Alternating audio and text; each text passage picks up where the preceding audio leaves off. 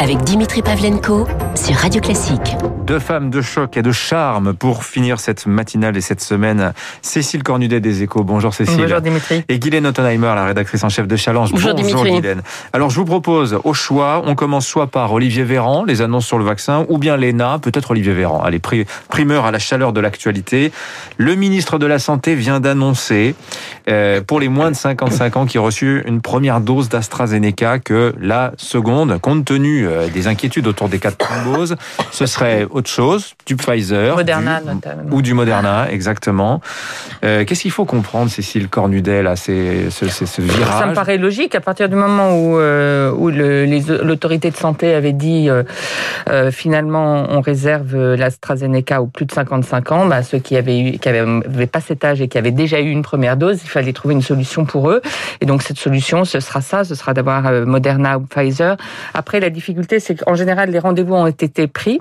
En général, ce sont les médecins généralistes qui ont euh, euh, administré cette première dose et les médecins généralistes n'ont pas ni Moderna ni Pfizer. Donc comment ça va euh, s'organiser concrètement pour que les gens puissent avoir cette deuxième dose? Mais bon, c'est dans la logique, si vous voulez, de des nouvelles règles concernant l'AstraZeneca. Guylaine, c'est un, mais c'est un désaveu d'AstraZeneca qui est à, à mon couvert. Bah, hein. Complètement. Alors pourquoi pas Si ça rassurait les gens, formidable. Mais j'ai- j'ai j'ai- j'ai peur qu'au contraire, ça, ça les renforce dans l'idée que l'AstraZeneca est, est dangereux. Et la communication qui consiste à dire, de la part des épidémiologistes et des médecins, qui consiste à dire, finalement, au global, ça a plutôt plus d'intérêt que de risques. Très bien, sur le plan général, puisqu'il y a que quelques personnes qui vont avoir une thrombose par rapport à des millions de gens qui vont être vaccinés, mais les gens individuellement se disent, moi, je ne veux pas prendre ce risque. Et je trouve qu'il n'y a pas assez de communication sur la faiblesse des risques, sur les chiffres qu'on a, Hmm. qui sont très faibles, et les gens doivent être mis devant leurs responsabilités. D'accord, vous voulez pas de l'AstraZeneca? Moi, j'ai pris l'AstraZeneca. Les risques sont infiniment faibles et les bénéfices, même pour moi, j'ai pris le risque, mais parce que je me dis, je veux plus vivre dans une société où on est cloîtré chez soi avec un masque. Il y a un moment où il faut aussi Hmm. a- a- avoir envie de vivre. Et donc, je trouve qu'il n'y a pas de communication suffisante sur, voilà, euh, le risque est minime, allez-y. Est-ce que vous croyez que le gouvernement a peur de communiquer sur la vaccination, qu'on me dise on va me le reprocher, on me reprochera les morts finalement du Covid parce que j'ai communiqué en faveur de la vaccination Moi, je crois que le gouvernement a plutôt peur des gens, en fait, depuis le début, et de ces antivax, de, de la défiance. Il ne sait pas comment gérer, euh, comment gérer la défiance. Mais On les le voit- antivax, on le sait, c'est minoritaire. Non, c'est très mais minoritaire. là, depuis je- le début, Minorité très active, mais minoritaire. Je, je, je, je, je le conçois au, au sens large, c'est-à-dire les gens qui aujourd'hui sont Hmm. dans un état de défiance vis-à-vis de ce max- euh, vaccin. Vous avez vu jusqu'où ça va. Comme ça se termine par A, les gens ont aussi euh, peur du Moderna maintenant, alors que le vaccin n'a aucun rapport et que euh, ils confondent euh, voilà AstraZeneca et Moderna et, et- et du coup ça, ça crée un problème dans les nouveaux euh, vaccinodromes. Donc on est dans un pays de défiance. Là sur euh, le vaccin, c'est en train de remonter à la hausse sur ce vaccin AstraZeneca et je pense que c'est ça que le gouvernement ne, ne sait pas gérer. Quel fiasco quand même pour. euh, Mais depuis le début, le gouvernement et, et surtout le président de la République sont très méfiants à l'égard des vaccins. Et je crois que une Ah des bon? grosses erreurs, une des grosses erreurs d'Emmanuel Macron, c'est de pas avoir cru dans les, les vaccins euh, à, à, ARN messager. ARN messager. Vous pensez, Guylaine, que le gouvernement est méfiant à l'égard des vaccins Mais depuis le début, moi j'ai vu des conseillers qui disaient oui, les premiers vaccinés sont des cobayes, il faut faire très attention, on sait rien de l'ARN, on n'a pas le recul. Ils ont eu très peur que ça se termine en fiasco. Ils n'ont pas du tout misé comme ont fait les Israéliens ou co- comme a Les fait euh, ou comme a fait euh, Trump. Le président qui dit il faut prendre son risque, il était méfiant oui, à l'égard de. très, très. Et je pense que ça a été une erreur. Il a beaucoup compté sur Sanofi qui faisait un vaccin classique. Il était très méfiant vis-à-vis de l'ARN. Il a attendu de voir ce que ça donnait. Et il s'est dit, de toute façon, c'est pas la peine de se précipiter puisque les Français sont va- vaccinophobes. Je pense que ça a été l'erreur de trop se pencher sur euh, les, vaccinophobes et vouloir les convaincre alors qu'il fallait enclencher la machine de Oui. toutes les populations, et pas seulement les vieux, faire un peu une vaccination dans tous les milieux pour petit à petit que ben, quand vous voyez votre voisin qui est vacciné puis qui a plus peur du Covid, ben, vous dites tiens moi j'aimerais bien que ce Mais soit c'est pareil. dingue. C'est-à-dire qu'en fait, le gouvernement qui privilégiait la communication envers les antivax, finalement, Cécile, c'est comme s'il se parlait à lui-même, d'une certaine manière. Regardez ce qui s'est passé il y a un an. Il y a un an, en mars, euh, Donald Trump dit euh, Moi, je mise sur l'ARN messager, je donne un milliard à Moderna pour faire son vaccin. En France, euh, les, les, autorités rigolaient. Il y a une vidéo en mai d'Emmanuel Macron qui dit faut être très prudent, on aura peut-être un vaccin dans 18 mois, alors que Trump parlait de 6 mois sous-entendu, il se trompe complètement. Donc c'est vrai, je suis d'accord avec Guylaine, qu'il y a eu cette, euh, cette méfiance très, très étonnante, euh, d'où euh, d'ailleurs l'idée de, de, renvoyer la négociation au niveau européen. Les, les, les, labos qui sont venus voir Emmanuel Macron en au printemps dernier en disant moi j'ai besoin d'argent pour me développer, ils ont été renvoyés et fléchés vers l'Europe avec le résultat qu'on sait. Eh ben écoutez, moi je, enfin le storytelling que j'avais mm. n'était pas du tout celui-là en fait. Je croyais qu'au contraire on avait un gouvernement qui soutenait l'idée que la vaccination c'était. Ah bah maintenant, maintenant c'est devenu la seule porte de oui, sortie possible. Oui. Et que c'était par conviction européenne qu'à plusieurs on est plus fort qu'on y arriverait. Et finalement, c'est pas du tout la même histoire que vous. Il y a eu les deux. Il y a eu un frein, ça c'est vrai. Non, il y a eu, il y a eu la volonté d'Emmanuel Macron de dire on va donner la chance à l'Europe. Et puis c'était cette idée très économique de on va avoir des meilleurs euh, prix. Ouais. On était obsédé par cette histoire de prix, combien ça va coûter, puisque c'est gratuit chez nous. Tout est gratuit, donc il y a un moment où il faut aussi faire attention.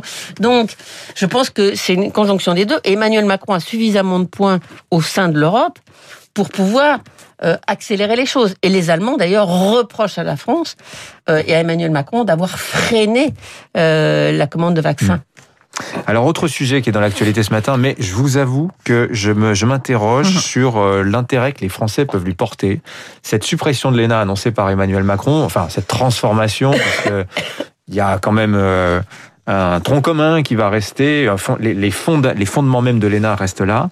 Euh, Cécile Cornudet, vous pensez que ça, ça passionne les Français cette Moi, je pense. Alors, euh, la question, c'est est-ce qu'ils vont croire que c'est une vraie euh, suppression de l'ENA et qu'il va vraiment se passer quelque chose dans le renouvellement de nos élites? Mais je pense, contrairement à vous, que y a hum, les, les, les gens ont identifié un vrai problème dans euh, les élites administratives oui. du pays. Ils ont vu que rien ne fonctionnait en France et ils ont le sentiment face euh, face à l'État d'être face euh, à une bureaucratie qui est tellement loin d'eux, tellement loin de leurs préoccupations qu'elle est incapable mmh. de, de, de, leur offrir le service euh, qu'ils veulent. Donc, Mais moi, je vois même un lien avec l'histoire des dîners clandestins dans cette affaire. C'est-à-dire que Alors, le procès qui a intenté à l'ENA, le procès de l'élite incapable, c'est le procès de l'élite qui se permet tout aussi. Oui, c'est exactement ça. C'est incroyable le, comme ça s'est diffusé euh, sur les réseaux sociaux, ce, ce sentiment, et comme ça, les, les, gens en parlent, ce sentiment qu'effectivement, il y a une élite cachée à Paris qui euh, mène bon train pendant que dans, dans le pays profond, on fait des efforts. Donc, je pense que c'est un, un bon sujet.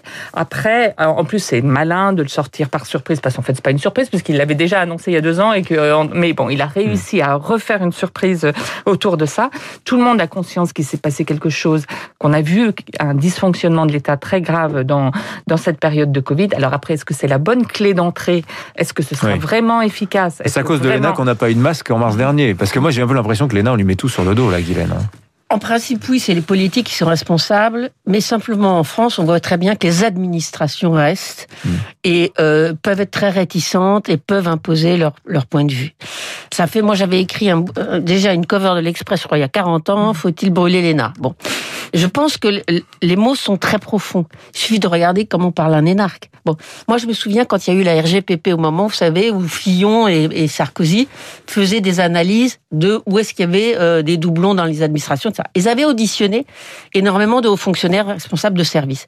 Et quand ils ont auditionné des gens qui étaient issus de la territoriale, ils se sont aperçus que c'était des gens qui avaient le vrai sens du, du public, qui connaissaient leur administration, qui savaient où étaient les dysfonctionnements, parce que c'est des gens qui faisaient carrière en commençant sur le terrain, qui grimpaient et qui étaient attachés à leur boulot et qui le connaissaient. Alors que les énarques, vous avez l'impression, enfin c'est l'impression qu'on a parce que c'est ce qu'on voit, les plus puissants, on a l'impression qu'ils sautent d'un job à l'autre, du privé au public, d'un cabinet à une administration, et ils prennent tous les bons sujets. Alors c'est un jour, c'est ils vont dans la finance, le lendemain ils vont dans les médias, le surlendemain ils vont dans les dans les transports, et on a l'impression que la même personne qui était hier dans les hôpitaux, elle est à la tête d'une radio. Maintenant on se dit, il y a un moment, ça existe. Non mais ça veut dire que ça empêche, ça empêche aussi ceux qui ont du savoir-faire de grimper. Ça, ça, ça empêche la promotion de tas de gens qui ont du talent et qui connaissent leur métier.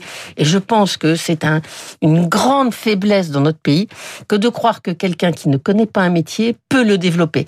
Parce qu'il faut connaître euh, un secteur pour vraiment le rendre. Et puis, euh, l'ENA, on n'apprend rien. Vous aviez ce matin un, un, un extrait de chevènement qui dit on rentre avec un concours et on sort avec un concours et entre les deux, juste on vous formate pour être euh, un bon disciple de de, de, de l'administration. Donc, euh, contrairement, par exemple, vous allez à la Kennedy School aux États-Unis, vous êtes sur un campus où vous avez des vrais cours, des vrais enseignements passionnants. Et les gens, en plus, alors je termine là-dessus parce que c'est un sujet qui m'est cher. Ce que je reproche à l'ENA, c'est que les gens, c'est les, c'est les élèves qui choisissent leur carrière et c'est pas l'État qui choisit ses fonctionnaires. Oui, donc c'est ça, c'est le diagnostic qui est fait. C'est moins d'ailleurs le changement d'ENA que le changement de la carrière, de la promotion. Qu'est-ce qui parce qu'aujourd'hui vous avez beaucoup de postes de direction euh, fléchés et, et euh, tel poste c'est toujours un conseiller d'État qu'il a eu. Et ben on, on, donc ça, Emmanuel Macron veut le casser. Il veut casser l'idée que parce que vous avez réussi un rang de sortie à 20 ans, et ben toute votre carrière est euh, écrite à ce moment-là. Alors comment ça va? Voilà, il, y a, il va y avoir la création d'une direction des ressources humaines. Oui. Comment vraiment dans les faits, euh, parce que je pense que les résistances des oui, corps ce que euh, seront très fortes euh, et qu'à oui, chaque ça, fois elles ont réussi à, voilà. à, torpiller tout ça. Donc le fameux le état profond. Voilà, il le fait en fin de mandat. Donc a priori, il y a vraiment l'idée d'avoir cette ordonnance qui réforme celle de 45 avant le 7 juin, donc que ça soit lancé avant la présidentielle. Mais il sera pas là peut-être, enfin en tout cas, il, il c'est pas en début de mandat pour suivre euh, au pas à pas comment ça se met en place. Donc, euh, faudra, c'est vraiment dans l'exécution que qu'on verra l'intérêt. Alors après, dans, dans, le détail de ce qui est dit, de ce qui est annoncé, les, on dit, euh, c'est un peu le, le, le discours commun qu'on a sur l'ENA, c'est aujourd'hui l'ENA passe à côté de talents dans son système de, de, de, recrutement. Donc finalement, le problème, c'est pas tant l'ENA que les gens qui y rentrent en fait. C'est que c'est que l'un des aspects.